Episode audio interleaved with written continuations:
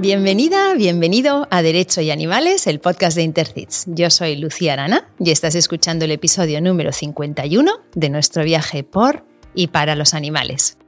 Hoy vamos a hablar de una rama del derecho que nos afecta en nuestro día a día, pero que sigue siendo una gran desconocida, el derecho civil. Y para ello tengo la suerte de tener conmigo a Mónica Gallofré. Mónica, bienvenida y muchísimas gracias por acompañarnos y además en persona, qué ilusión. Muchas gracias, Lucía. Encantada de estar aquí y de poder compartir contigo y con toda vuestra audiencia estos minutos, hablando de lo que más me gusta y me apasiona, como son los animales.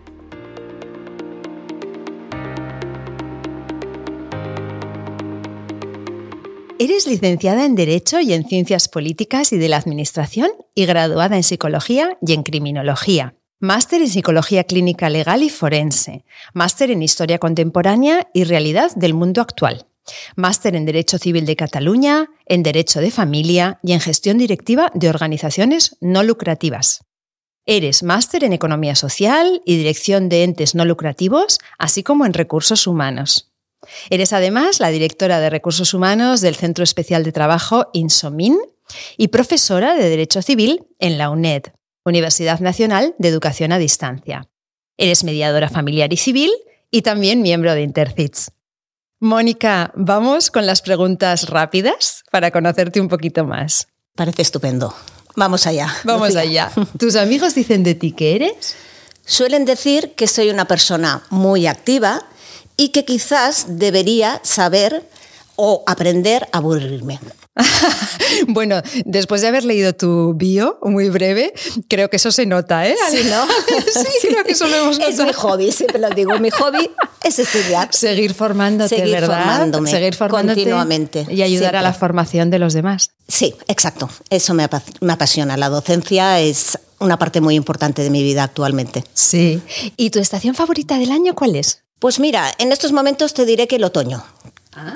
Quizás en otros tiempos, cuando era más joven, te hubiera dicho el verano, pero ahora sin duda el, el otoño. Por Ajá. sus colores, por la temperatura, eh, por todo. Ay, los colores del otoño, sí, sí, la verdad es que son una maravilla. ¿Y a qué jugabas cuando eras pequeña? Pues mira, yo te tengo que decir que era una niña muy a la vieja usanza, o sea, jugaba mucho a muñecas y también jugaba mucho a, a, lo que llamábamos chicas, es decir, a comportarnos como chicas mayores, maquillarnos, ponernos tacones, eh, comportarnos como si fuéramos personas adultas. Esos eran mis juegos favoritos. y si no hicieras todas las cosas que haces, ¿qué te gustaría hacer? Otra cosa, algo muy diferente que se te haya quedado por hacer o algo que, que se te ocurra. Algo que se me ocurra. Pues, por ejemplo, me encantaría estar pues, en una organización de animales eh, ayudando pues, a la recogida y a que esos animales tengan salida en, con familias que les puedan dar el cariño y las, los cuidados que necesitan. O Eso sea, en protección. Siempre ha estado en protección animal. Me, me en la gustaría. primera línea, ¿no? En, Sí. ahí en la, en la primera sí. línea de rescate. Una fundación, de- una organización dedicada a esto. Esto es una faceta en mi vida que está todavía ahí. Bueno. Y que quizás algún día Llegará. pueda incluso llegar.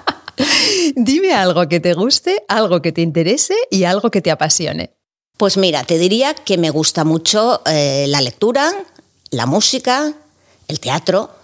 Me interesa mucho la política, de hecho estudié ciencias políticas y me apasionan los animales y los niños. En este programa siempre llegamos un poco a ese punto, ¿eh? Siempre Sí, ¿no? nos- Siempre acabamos que nos apasionan todos- los animales. Todos tenemos un interés común, ¿eh? Sí, Una, sí, sí, sí. Oye, y esta, es- esta pregunta es muy difícil y, y a mí me chifla. Si fueras un animal no humano, ¿cuál serías? Pues mira, creo que elegiría el caballo. Ajá. Un caballo, sí. Su belleza, su poderío, su grandeza, me, me gusta. Me hace sentir esa libertad. ¿Y hay un lugar en el mundo en donde te gustaría vivir, aunque fuera por una temporadita? Pues mira, me encantó porque fui a visitarlo y estuve en Ciudad del Cabo, Suráfrica. Ah, Precioso. sí, yo la conozco Ta- también. Yo me quedé enamorada. Yo fui a África, me lo propusieron en un viaje, aquello que salió como por, bueno, pues vamos allí. Y o sea, cuando terminé el viaje dije, soy otra enamorada y apasionada de África. Sí, sí, con aquella Table Mountain que está llena. Es que la ciudad es francamente preciosa, y te quedaste un poco con las ganas de estar más tiempo. Más tiempo, sí, no me importaría pasar una larga temporada. Lo entiendo. ¿Y convives con algún animal actualmente? Sí, por supuesto, con mi perrita Lola, que es un boyero de Berna de dos años y medio y estoy feliz con Mónica, La he visto, ah, la he visto en redes, es por las redes sociales. Un menudo perra bonita y guapa que es. Guapa, cariñosa, bueno, me tiene loca. La disfruto cada día. ¿Qué edad tiene Lola ahora? Dos y medio. Ah, o sea que además es muy jovencita. Es jovencita todavía. Es que está en época de disfrute total. Sí, sí, sí. Qué bueno, qué bueno. Oye, recomiéndanos, si, si te parece, para poner en las notas del programa, un libro que te haya gustado. Puede ser relacionado con animales o puede ser de cualquier otro tema, lo que tú quieras. Yo recomendaría El sanador de caballos de, Salvador Giner, que me gustó mucho porque narra una historia, pero también narra la relación del protagonista con su yegua. Narra muy bien la relación entre ellos y el cariño que existe. Este libro me gustó mucho. Y luego del género de suspense o novela negra, que también me gusta mucho, eh, te recomendaría Joel Dicker y en concreto dos de sus obras, que son La verdad sobre el caso de Harry Kebert y la última, El enigma de la habitación 622. Vale, pues tomamos nota porque no he leído ninguno de los ninguno de ellos. Ay, pues. qué bien. Y me, gusta mucho, ¿eh? porque suelo, suelo siempre intentar leer las cosas que recomendáis.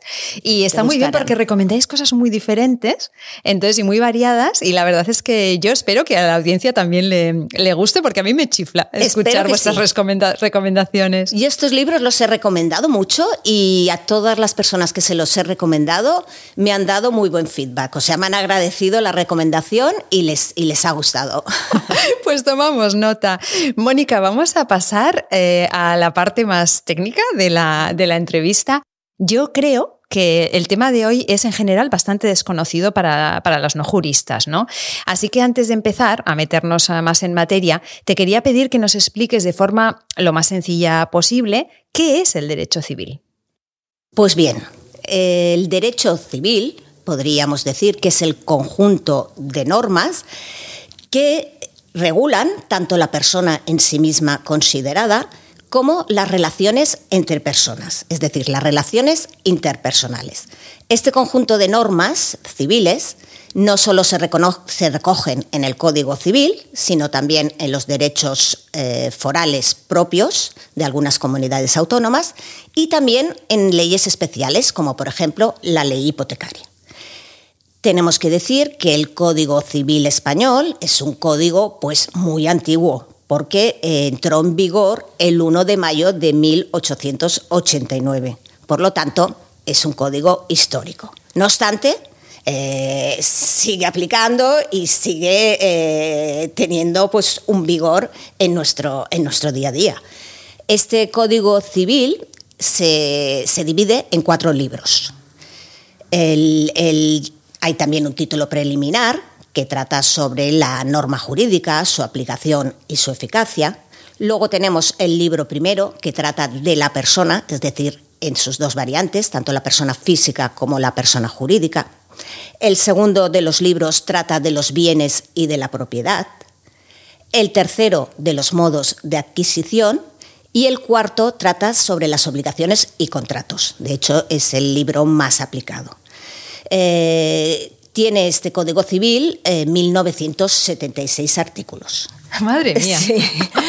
Ha sido objeto de varias reformas, ¿eh? sobre todo en concreto todo lo que hace relación a, las crisis matrimoniales, separación y divorcio, con la ley de divorcio en 1981. Y bueno, ahora estamos a las puertas de una nueva reforma de la regulación contenida en el Código Civil. Correcto, qué bien explicado. De hecho, bueno, estamos eh, en una época de muchos cambios legislativos también en lo que afecta a los animales, ¿no?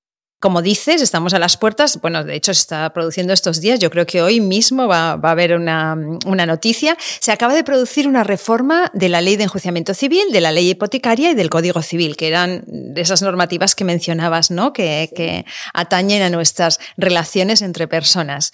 Cuéntanos, ¿qué consideración tenían los animales hasta este momento? Pues bien, te diré que el Código Civil hasta el momento está impregnado de una visión, diríamos, cosificadora, es decir, que considera a los animales como cosas, en concreto como bienes muebles semovientes. ¿Qué quiere decir esto? Pues eh, cosas que pueden moverse por sí mismas. No obstante, también hay algunos artículos que los consideran como bienes inmuebles, sobre todo en las fincas destinadas a una explotación ganadera, pues los animales se consideran como anexos a ese inmueble y por lo tanto se consideraban inmuebles.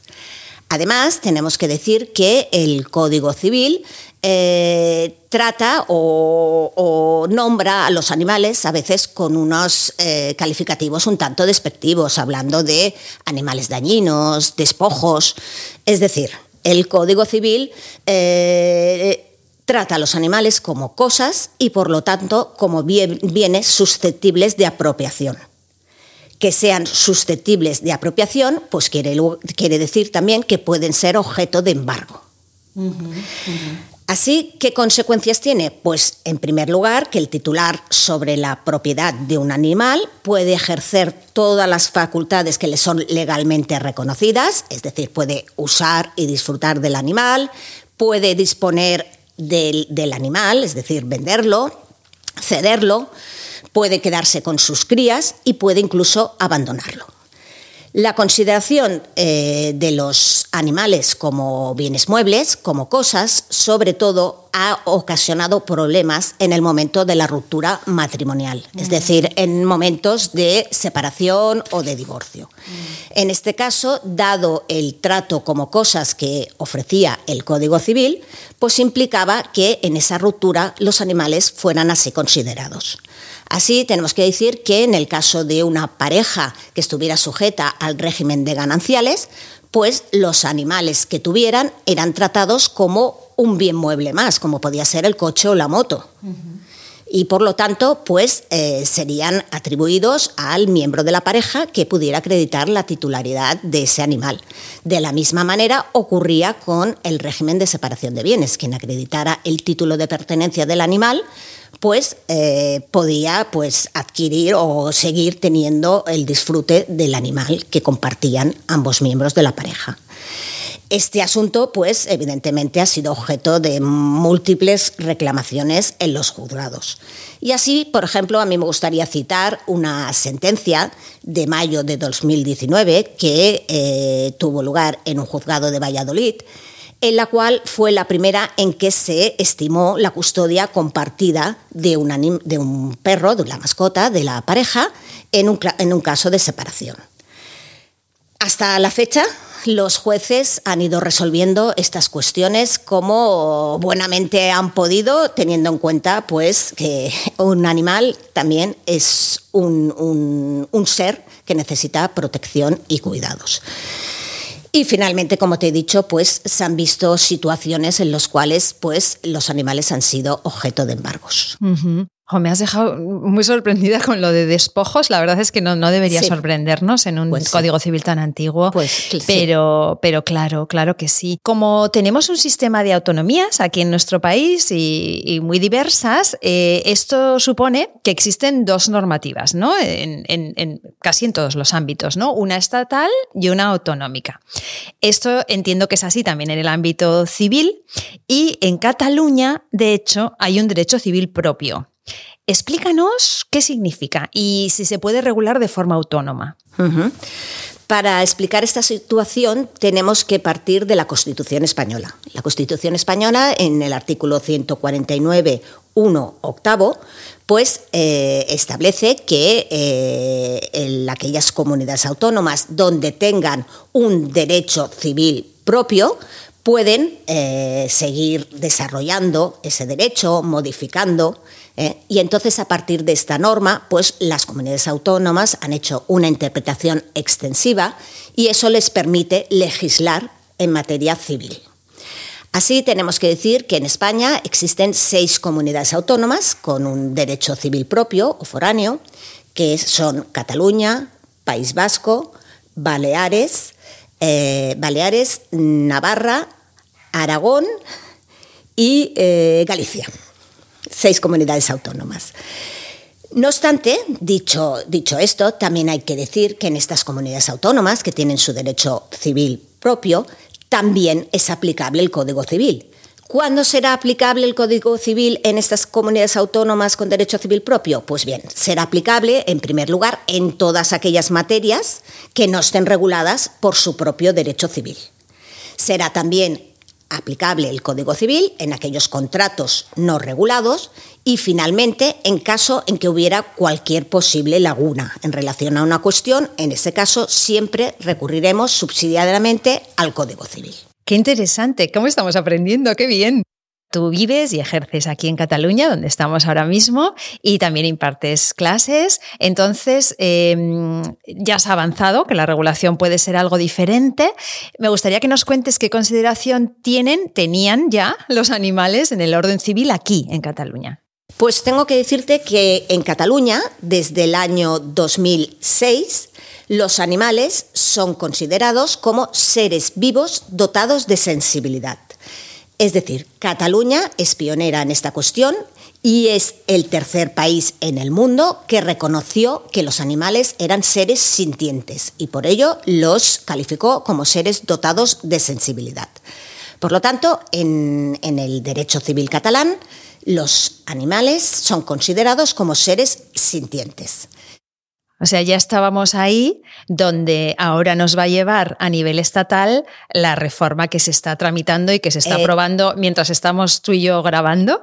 Cuando tú y yo, cuando este episodio salga, tendremos una noticia. Ya, ya saldrá. Sí, porque yo creo que hoy, hoy es cuando el Congreso, hoy el Congreso va a ratificar, lo que ya el Senado aprobado. aprobado, sí. Pues te diré además, pues esto que además de ser pionera, Cataluña desde el año 2006, no obstante, no había desarrollado la cuestión. Sí que los había calificado así, pero no había sido objeto de, de regulación el régimen jurídico.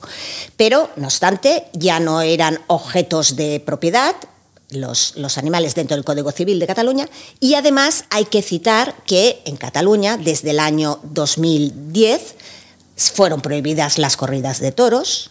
En el año 2015 también se prohibieron en los espectáculos, circos, el, el, uso de animales salvajes y además se creó un observatorio para observar el trato que se dispensaba a otros animales en este tipo de espectáculos. También podemos citar que el Ayuntamiento de Barcelona en el año 2016 se declaró contrario al mantenimiento de cetáceos en cautividad.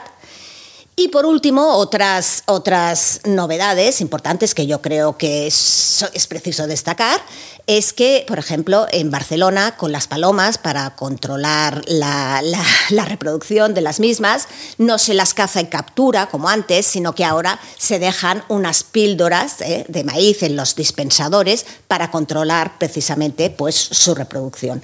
De la misma manera, tenemos que decir que la Universidad Autónoma también se está trabajando con una vacuna para controlar también la reproducción de los jabalíes.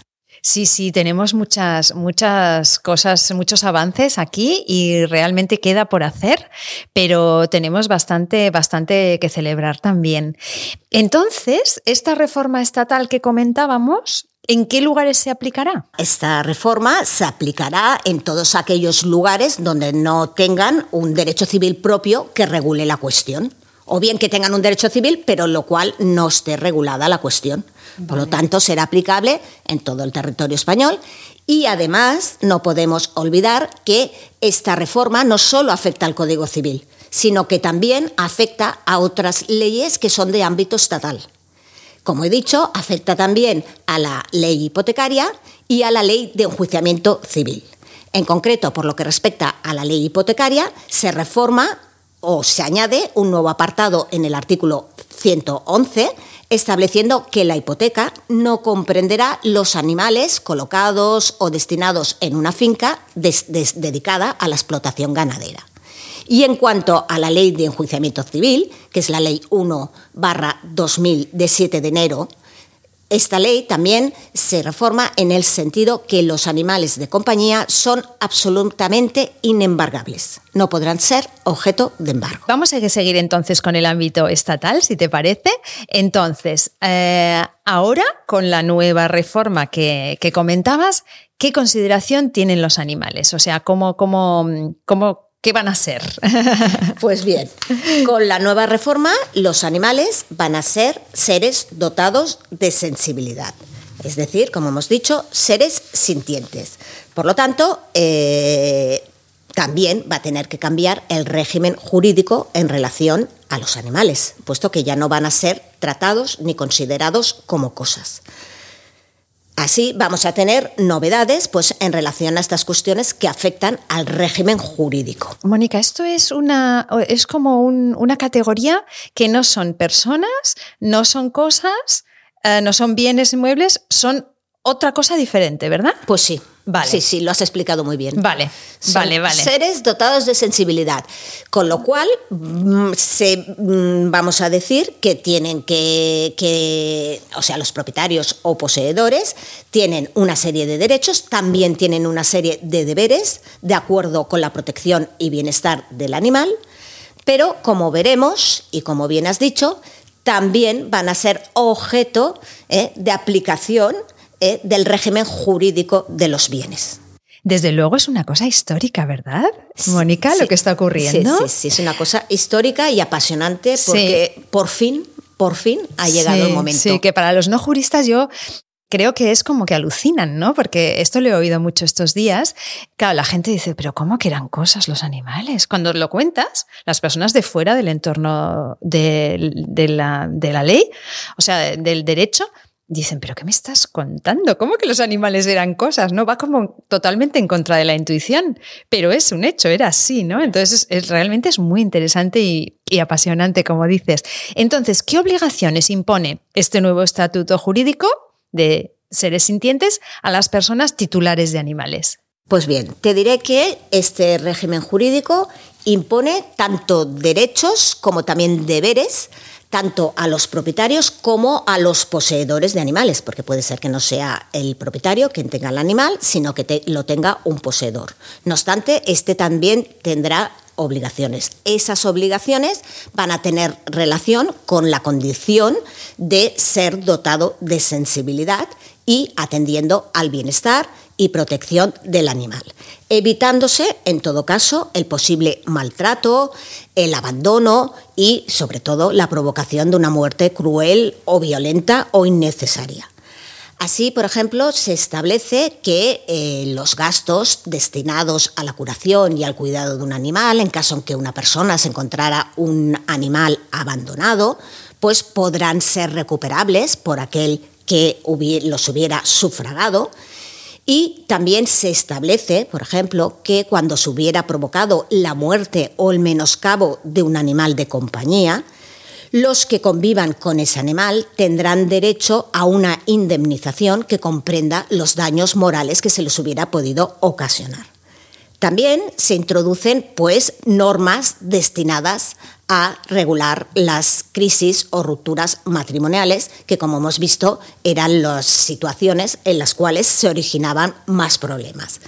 Y en relación a esta cuestión se introducen algunos preceptos destinados a regular el régimen de custodia de los animales de compañía, lo que significa que se reconoce un posible pacto en relación con los animales domésticos al respecto de su cuidado y custodia y en el caso en que este pacto no existiera, se introducen una serie de criterios o pautas para, los, para que los jueces puedan decidir en relación a estas cuestiones. Hay algunos ámbitos en los que, sin embargo, los animales siguen siendo tratados como cosas. Eh, no sé, a ver si estoy acertada o tú me, tú me corriges. Por ejemplo, cuando se reclama por el precio de un animal. Cuando hay un caso, pues no sé, de, y el animal es de raza y me costó lo que sea. En este caso son, son cosas, son seres sintientes, explícanos un poco, pues porque es complejo, ¿no? Esto es una cuestión un poco más compleja, porque evidentemente, como hemos dicho, su consideración como seres dotados de sensibilidad es su calificación actual y es lo que impera en toda la normativa. Son seres sintientes. No obstante, cuestión diferente es que, aun no siendo cosas, no puedan ser objeto de comercio, puesto que van a seguir siéndolo. Y es por esta cuestión por lo cual la nueva legislación establece que les será aplicable el régimen jurídico de los bienes y de las cosas en cuestiones, por ejemplo, como la que mencionas, el precio. No obstante, hay que decir que esto será así siempre y cuando, en relación a estas cuestiones, pues eh, sea compatible eh, la, la normativa con la naturaleza y con la protección del animal. Siempre y cuando sea compatible, pues se podrá ser aplicable el régimen jurídico de los bienes en relación con los animales. ¿Esta reforma afectará a todos los animales? Tenemos que decir que, en efecto, esta reforma en principio afecta a todos los animales. No obstante, no reciben igual tratamiento mm, todos los animales, es decir, eh, se diferencia o no se establece el mismo tratamiento para animales salvajes, que para los animales de compañía o para los animales destinados al consumo humano, debiendo por ello pues distinguirse en el conjunto legislativo pues las diferentes situaciones y las categorías de los animales. entiendo. Y Mónica, en tu opinión, ¿queda algún vacío en esta reforma? ¿Hay algo que tú hubieras añadido? Bueno, yo tengo que decir, en primer lugar, que en mi opinión, el reconocimiento de los animales como seres dotados de sensibilidad no solo debería estar reconocido en el Código Civil, que por fin ahora ya va a ser así, sino que en mi opinión también debería estar reconocido en la Constitución. Hay otros países que así lo han hecho. Es decir, el primero de los países europeos que así lo hizo fue Austria, seguido de Alemania y de Suiza. Este reconocimiento no es un hecho baladí, sino que estén reconocidos así en la Constitución significa que puedan ser sujetos de derecho. Y este reconocimiento implica que los animales van a poder ser pues beneficiarios de disposiciones testamentarias. Así llego a la cuestión de que a mi parecer en la reforma pues debería haberse añadido esta posibilidad de que el animal pudiera ser objeto de una disposición post-mortem. ¿eh? Sería algo que encuentro a faltar. Por otra parte también considero que todavía no se ha abordado en España la relación directa entre la violencia familiar y la violencia concomitante con animales. También eh, es importante ¿eh? Eh, hablar de este asunto, eh, puesto que se está produciendo en muchas relaciones de pareja. También, otra cuestión y en relación con la protección de los menores, a mi parecer, hubiera sido interesante que se contemplaran limitaciones a la guarda de menores cuando existan antecedentes de maltrato animal ejercidos en contextos de violencia o maltrato psicológico en relación con dichos menores. Estos son los puntos que a mi parecer pues he encontrado o he echado a faltar en esta reforma. Qué bien que menciones, y que menciones ambas cosas, bueno, varias cosas porque concreta, sí, el tema de las sucesiones es uno de los temas que Intercis estuvo peleando, ¿te acuerdas? con, la, con la petición aquella de firmas y demás. Y el tema de, de, los vínculos de la violencia es uno de los temas que, que, trabaja COPA, la Coordinadora de Profesionales por la Prevención de Abusos, con la que tú también colaboras. O sea que sí, realmente son temas que quedan ahí, por los que seguiremos trabajando. Quedan pendientes y espero que en un futuro podamos también avanzar para, para solucionarlos. Exacto. Entonces te quería preguntar, claro, tú em, has comentado al principio que te gusta mucho aprender y también em, la labor pedagógica. Entonces, como profesora, me gustaría preguntar si has tratado estos cambios del derecho civil con tus alumnos y cómo ves a los estudiantes de derecho, porque bueno, vuestra labor, las personas que estáis eh, formando a las nuevas generaciones. Yo confío mucho en vuestra labor, me parece súper importante. Entonces, ¿cómo, ¿cómo lo ves? ¿Cómo acogen estos cambios? ¿Qué comentan? Pues por supuesto hemos tratado esta reforma, hemos dedicado una clase a eh, estudiar la nueva regulación y cómo va a cambiar el régimen jurídico de los animales con esta nueva normativa. Eh, ¿Cómo han visto los, los, alumnos esta cuestión? Pues como tú decías en uno de, de los momentos anteriores, estupefactos. Estupefactos precisamente del el tratamiento que dispensaba nuestro código hacia los animales. Y no solo de ese tratamiento del Código Civil, sino que nuestro legislador durante tanto tiempo no haya modificado esa normativa cuando es un hecho constatable que en todos los otros países europeos eh, ya habían llevado a cabo esta modificación y los animales son tratados como seres dotados de sensibilidad. Por ello, te digo que con gran estupor eh, veían cómo mm, la inactividad del legislador afectaba a una cuestión como es el tratamiento de los animales. Así, pues ahora se muestran satisfechos con la nueva consideración y el nuevo régimen jurídico que introduce esta reforma.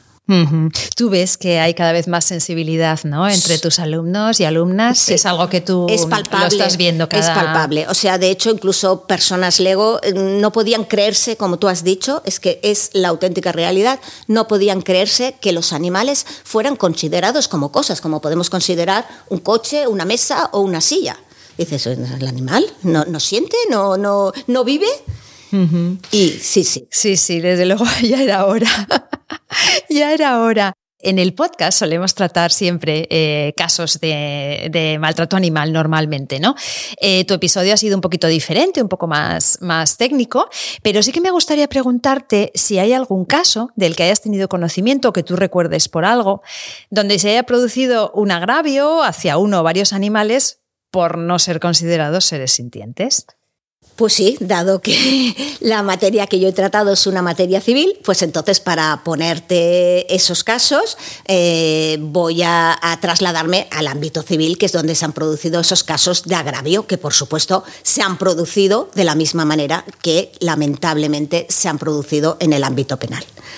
Así, entre otros, podríamos citar un caso que se siguió en, en un juzgado de Málaga, donde en el año 2012 se incluye a dos perras de un matrimonio en el activo de la sociedad. Es decir, junto a los bienes del matrimonio se incluye a las dos perras que habían convivido con la pareja hasta el momento de la ruptura. También podemos citar eh, otro caso en un juzgado de primera instancia de Madrid en el año 2013, que es un Jack Russell Terrier que precisamente fue donado por una tía de una de las dos integrantes de una pareja, es decir, fue objeto de una donación. Y ese perro que había convivido con, ambas, ¿eh? lo único que fue objeto de, en el litigio era a quién se le atribuía. Y en este caso, pues como hemos dicho anteriormente eh, durante mi intervención, pues únicamente se atendió al título de pertenencia dado que había sido objeto de una donación a una de las dos integrantes, pues se adjudicó el perro a la donataria. También recuerdo otro caso de una mujer que estuvo durante dos años litigando para que pudiera eh, atribuírsele la custodia de una perrita que ella había eh, cuidado y que había convivido durante el matrimonio, pero que fue adjudicada al marido, al marido, puesto que había sido precisamente él quien había encontrado a la perrita cuando ésta había sido abandonada. Y por lo tanto, una vez más, en todos estos casos, vemos que lo que imperaba era la consideración de cosa mueble y por lo tanto, quién era su verdadero propietario. Era lo único que se tenía en cuenta sin considerar que son seres dotados de sensibilidad y por lo tanto quizás no era el Verus Dominus quien había cuidado a ese animal o quien tenía la relación con él mismo, sino el otro de los miembros de la pareja. Pero los jueces estaban atados por esta legislación y así se resolvía en todos estos casos. Claro, además nos tenemos que imaginar este tipo de situaciones en las que eh, se utiliza todo lo que se pueda para, mm, a veces para hacer daño al otro cónyuge. Entonces, claro, seguramente eh, quizá la persona que se quedaba con el animal no era ni siquiera la persona que quería quedárselo, sino que lo hacía ¿no? en ocasiones para... En ocasiones probablemente Simplemente pues para, que hacer más daño, ¿no? Eh, claro, cuando se llega ya a, esos extremos y a esos puntos, eh, claro, es, es un... Al final el, que sale perdiendo siempre es, el más vulnerable ¿no? en, los, animales o, los animales o también o también los niños en algunos casos no pero desde luego los animales siempre. Siempre sí siempre los animales siempre. totalmente de acuerdo. Hmm. Mónica eh, vamos a ir cerrando y bueno supongo que esto se lo das ya a tus estudiantes este consejo que te voy a pedir pero no solo es un consejo para estudiantes es un consejo para aquellas personas que se, se quieran dedicar Mm, a defender mejor a los animales desde el ámbito legal. ¿Qué consejos tienes? Pues mira, yo creo que además se deduce de todo lo que hemos hablado hasta este momento. Eh, tenemos que tener en cuenta, y los estudiantes de derecho también han de tenerlo presente, que es muy importante que el derecho civil no permanezca ajeno a la realidad social. Precisamente esta máxima queda corroborada en el caso de la reforma del régimen jurídico de los animales, ya que desde mucho antes de producirse esta reforma, en el sentir popular, un animal ya era considerado algo diferente a una cosa.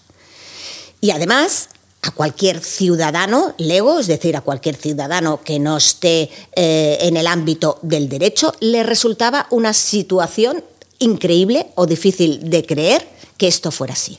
Por lo tanto, mi, consejo es siempre que el derecho civil debe ir a la par de la realidad social, de los cambios que se puedan producir en el sentir de, cotidiano y en la, en la práctica habitual.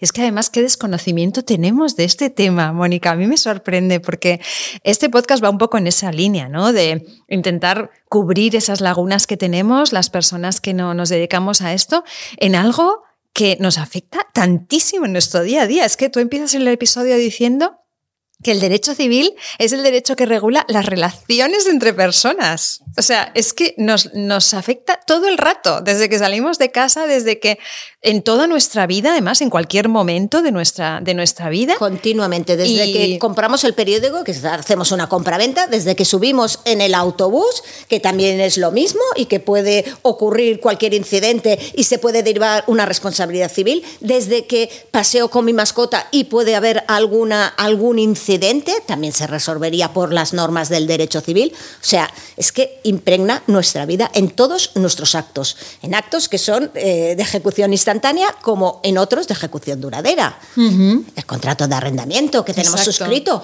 la hipoteca. Eh, eh, el testamento que tenemos que, elaborar para cuando suceda nuestro fallecimiento, pues que esté todo, todo establecido de acuerdo con nuestra voluntad. Es decir, el derecho civil es, es como te digo, mm, consustancial a, a, nuestra vida. Sí, sí, a ver si conseguimos formarnos todos un poco más en estos temas, ¿no? No te digo de forma profunda, pero sí al menos tener unos conocimientos básicos para poder bueno, tomar decisiones pues más informadas, ¿verdad? Sí, yo creo que sí. Has hecho ahora un comentario que yo creo que sería muy conveniente introducir incluso en los planes educacionales, de, mm, pues eso, contemplar eh, la, normativa, la normativa básica. Sí, sí, sí. De, una forma, de la persona, eh, las relaciones. Sí. De una forma divulgativa, de una forma fácil, ¿no? Que no nos resulte, porque a veces nos resulta eh, demasiado técnico, jurídico, lenguaje. Sí, sí, la forma de hablar enseguida un poco como los médicos, ¿no? Cuando empiezan a hablar de entre ellos parece que estén hablando de, de, otra, de, otra, de cosas de otro planeta, ¿no?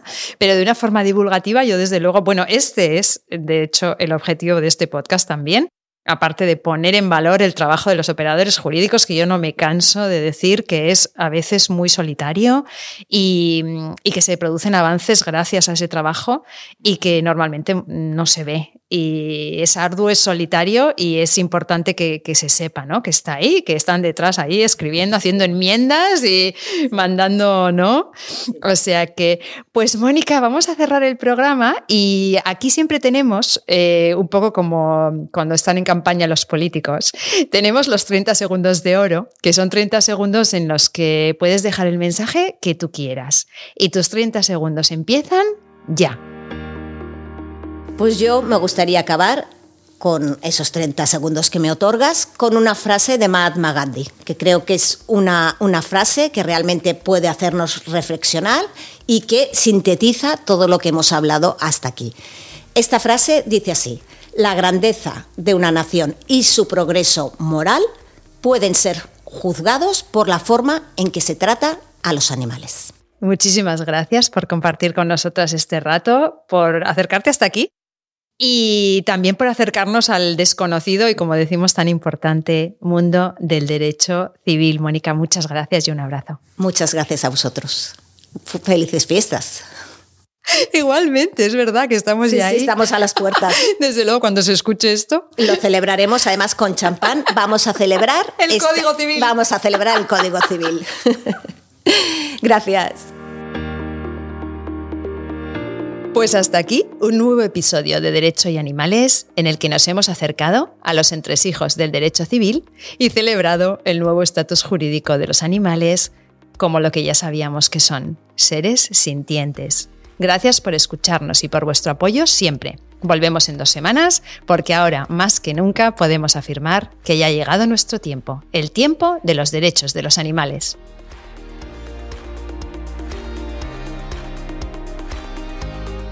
Nación Podcast te agradece haber elegido este podcast.